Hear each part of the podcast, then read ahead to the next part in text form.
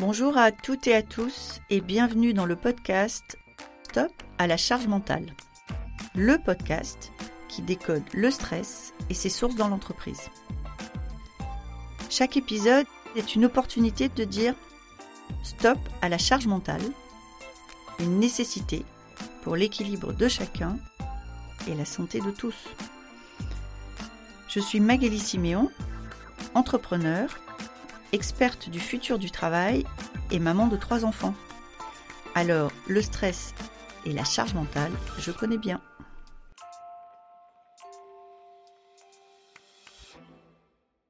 Aujourd'hui, je reçois Charlène Razafine Salama. Charlène ne voulait pas être DRH depuis qu'elle était toute petite, mais elle a quand même fait une carrière et une formation euh, très orientée RH, très orientée humain. Et si vous avez envie de savoir comment l'intelligence artificielle va ramener de l'humain dans la fonction RH, alors cet épisode est vraiment fait pour vous. Ramener de l'humain et puis on parle d'inclusion aussi. Et l'inclusion est un des grands enjeux 2024 de la fonction RH et des entreprises. Je vous souhaite une bonne écoute. Bonjour Charlène. Bonjour Magali, merci de me recevoir. Merci d'être là avec nous. Est-ce que vous voulez bien vous présenter pour nos auditrices et nos auditeurs? Oui. Alors donc moi je m'appelle Charlène, j'ai 36 ans, je suis responsable RH. J'ai pratiquement 15 ans d'expérience dans le secteur des ressources humaines.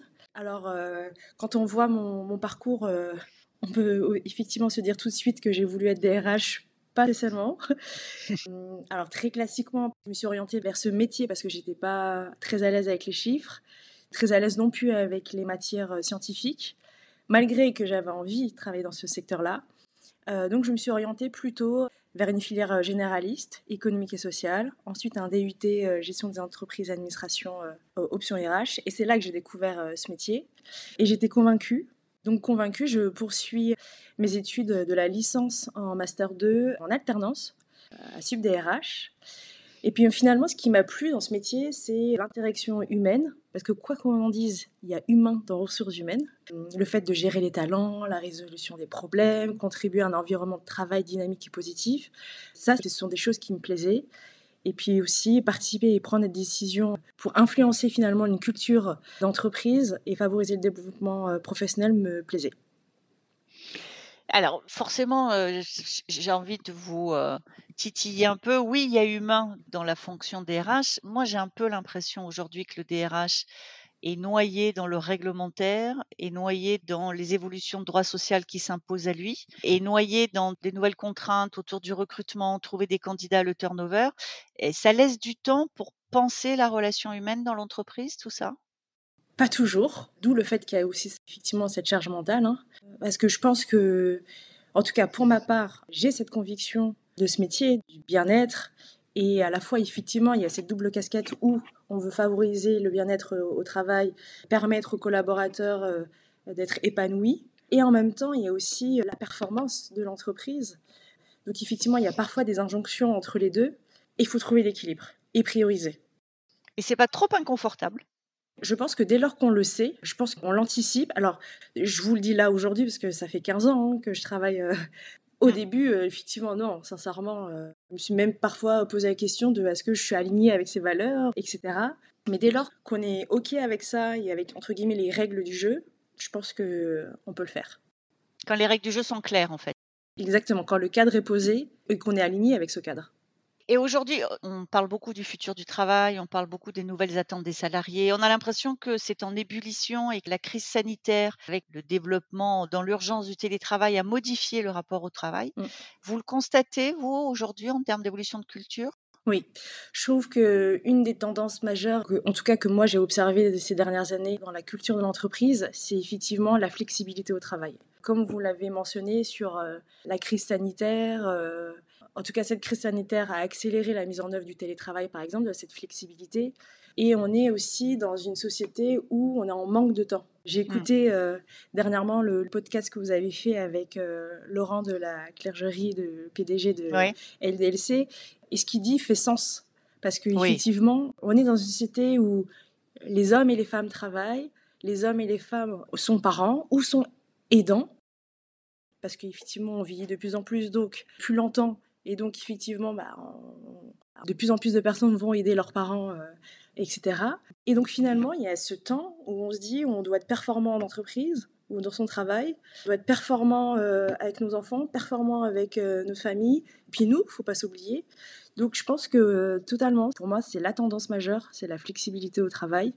En entreprise, en tout cas dans laquelle je travaille, on a mis ça en place un accord télétravail. J'aimerais bien qu'un jour on parle des quatre jours de travail, comme euh, l'a mentionné euh, Laurent. Et puis surtout, il faut laisser les options aux collaborateurs. C'est-à-dire qu'effectivement, tous ne sont pas à l'aise avec cette flexibilité au travail. Et encore une fois, c'est ce qu'on disait un peu en amont, c'est dès lors qu'on pose le cadre, à vous de choisir, et puis un accompagnement des managers, les choses peuvent se, faire. Vous travaillez dans un, grand groupe de distribution, donc euh, logiquement, il y a un certain nombre de postes qui ne sont pas télétravaillables. Est-ce que dans l'entreprise, ça crée pas un sentiment d'injustice ou d'inéquité entre ceux qui peuvent rester chez eux deux jours par semaine et puis ceux qui doivent être là tous les jours pour servir les clients?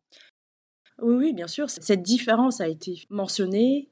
On l'a expliqué avec pédagogie. Effectivement, les métiers sont différents. Il y en a effectivement qui travaillent en magasin, en entrepôt, donc plus difficile d'avoir du télétravail que ceux qui travaillent au siège. Après, on mentionne bien que quand on est en télétravail, on n'est pas là en train de se tourner les pouces on ah travaille. Et c'est cette notion-là, cette pédagogie-là à apporter. Et puis aussi euh, la relation de confiance, finalement.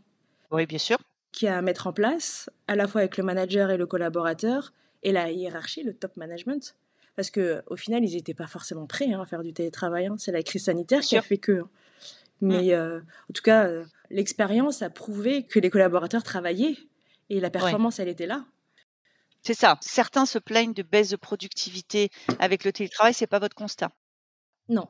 J'ai envie de dire, pour ceux et celles qui pensent ça, du moins les personnes qui travaillaient peu n'ont pas attendu le télétravail. Hein. Bah, bien sûr. Donc, euh, Je suis bien d'accord. Et c'est comme si on s'en rendait plus compte en télétravail, alors que oui, on, sait qu'il y a toujours eu des gens dans les bureaux qui étaient moins débordés que d'autres, effectivement. Ces changements des dernières années, en quoi ça a modifié votre métier de DRH Finalement, ce développement du télétravail, la flexibilité, les nouvelles attentes, ça change quoi dans votre métier au quotidien? Eh bien, ça change déjà la relation avec les collaborateurs et les managers, de sensibiliser. Je pense que c'est surtout la relation de confiance qui a changé, l'objectif. Et à la fois, j'ai envie de dire, les bases sont toujours présentes. C'est-à-dire que c'est finalement proposer plusieurs options aux collaborateurs, télétravail ou non, un jour, deux jours, trois jours, à eux de s'organiser aussi. Et qu'effectivement, euh, ces pratiques ne conviennent pas à tous les métiers. Et donc forcément, ça influence notre manière d'accompagner les collaborateurs et être plus dans la singularité et dans l'individualisation. Et donc, ça veut dire d'accompagner les managers à adopter une nouvelle posture managériale. Et donc, tout ça, ça rejoint aussi l'équilibre perso, pro, et aux entreprises de s'adapter aussi, parce que la nouvelle génération, on en parle souvent, mais des fois ça m'embête d'ailleurs de dire ça, mais c'est toujours les nouvelles générations qui impulsent finalement euh, un mouvement. Bah, à nous de se remettre aussi en question, parce que c'est plus le même rapport finalement quand on est DRH dans un grand groupe, la singularité, ça a ses limites. À un moment donné, comment vous faites? Parce que je suppose que on n'a pas multiplié les équipes par trois, donc l'équipe RH doit gérer plus de singularité, mais certainement pas avec plus de moyens. c'est clair. ah bon, ça serait, ça, serait nouveau en tout cas, ça aussi. Effectivement, on ne peut pas faire du sur-mesure tout le temps, mais ça rejoint le fait qu'il faut poser le cadre en amont et être en raccord, j'ai envie de dire, avec ses propres valeurs, les mmh. valeurs de l'entreprise et trouver le bon équilibre. Me concernant, j'essayais d'être euh, dans, le sur-mesure quand j'étais face à un collaborateur qui était en difficulté ou autre, qui posait des questions sur sa carrière, etc. Après, j'ai utilisé quand même la base commune sur, voilà les règles aujourd'hui, on ne peut mmh. pas faire comme ci, comme ça, mais demain, je peux t'accompagner sur tel sujet, mais après, à toi aussi d'être acteur de ta carrière car je peux pas t'accompagner non plus euh, main dans la main. Enfin, vous voyez ce que je veux dire? Oui, c'est-à-dire qu'en fait, il y, a un socle commun et puis vous, êtes capable de faire un peu de personnalisation, mais il reste un, un, socle commun de règles.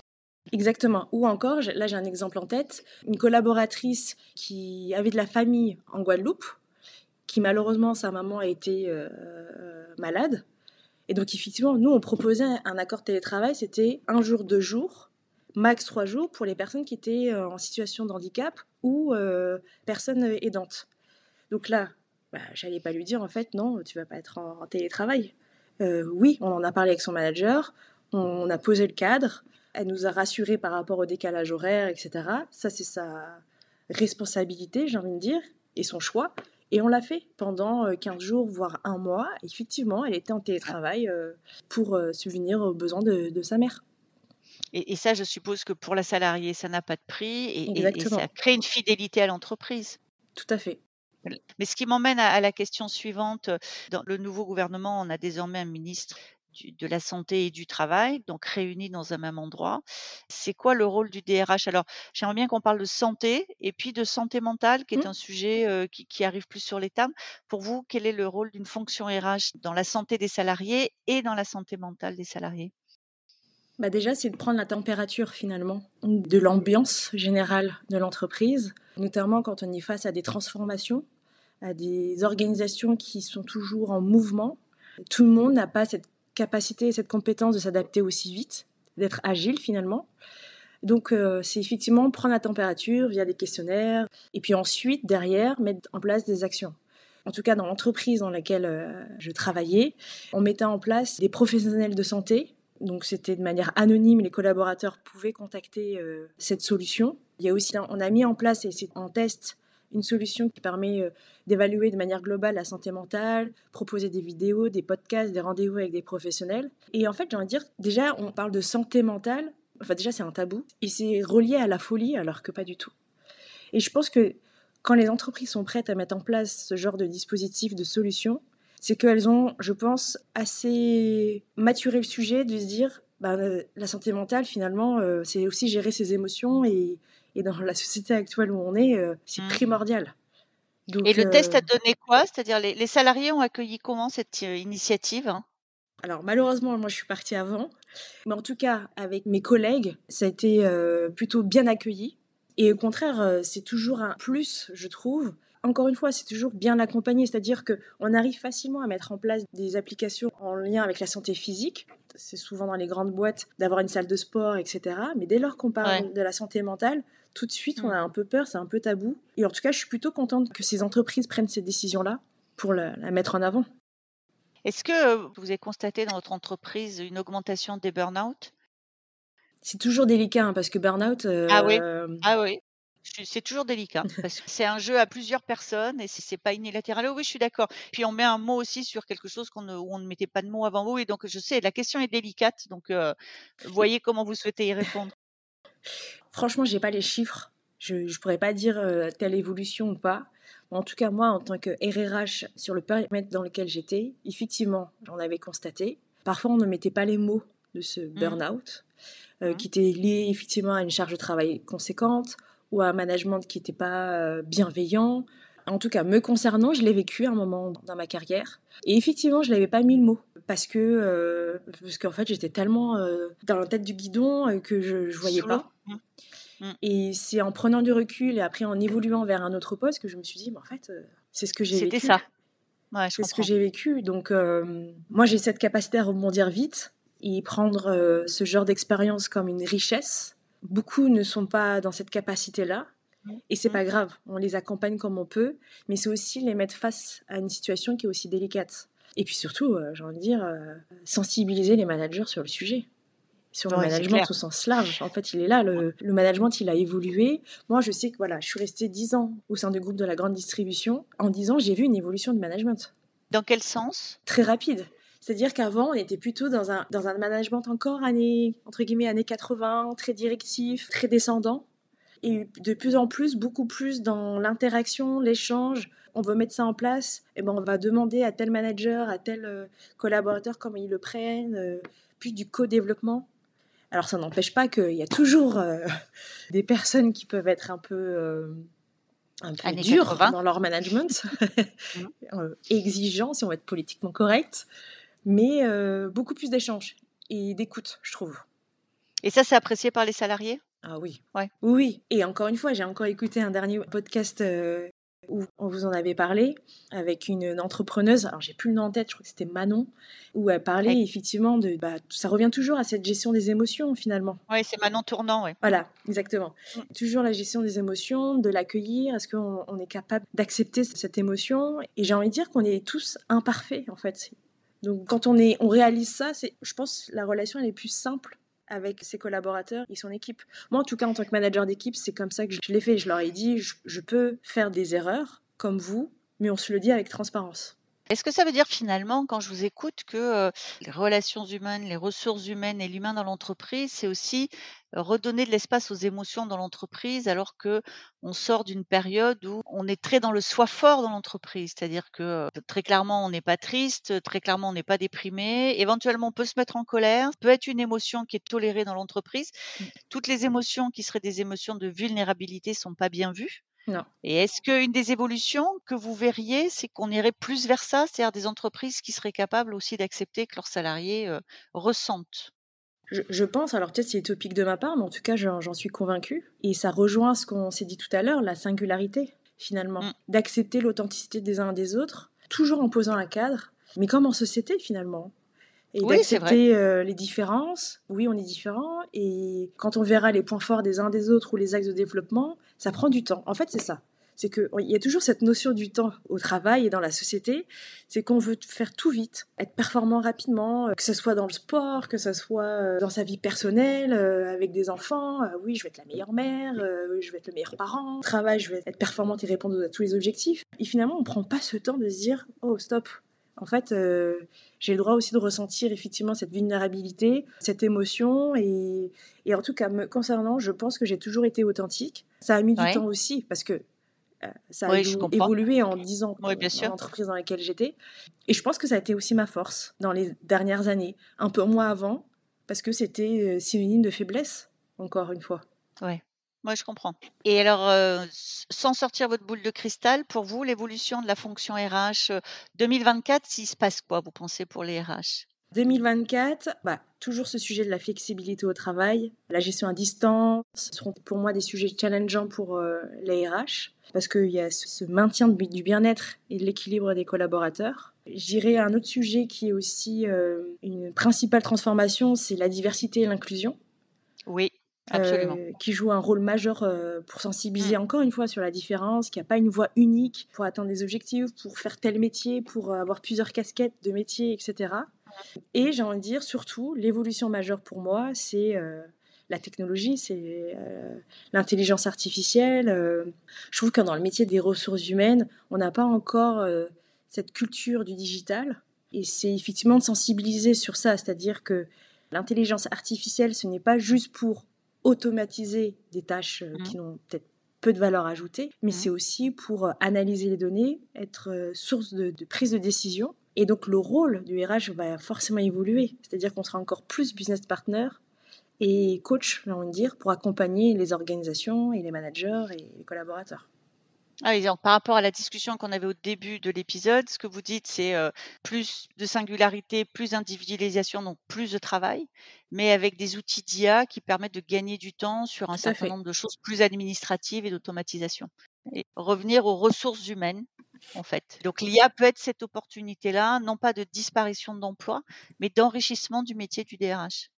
Totalement. C'est-à-dire qu'on peut effectivement avec l'IA aujourd'hui automatiser euh, des tâches administratives comme la gestion des tri des CV, la planification des horaires, les absences et les congés payés, mais ça ne va pas enlever euh, le rôle même du RH, du DRH sur la gestion des talents, la gestion euh, du développement des collaborateurs, la prise de décision pour répondre à une performance de l'entreprise, aux objectifs globaux. Finalement, ça va peut-être remettre l'église au milieu du village c'est-à-dire que les DRH seront plus dans une vraie culture organisationnelle, positive, favoriser la collaboration.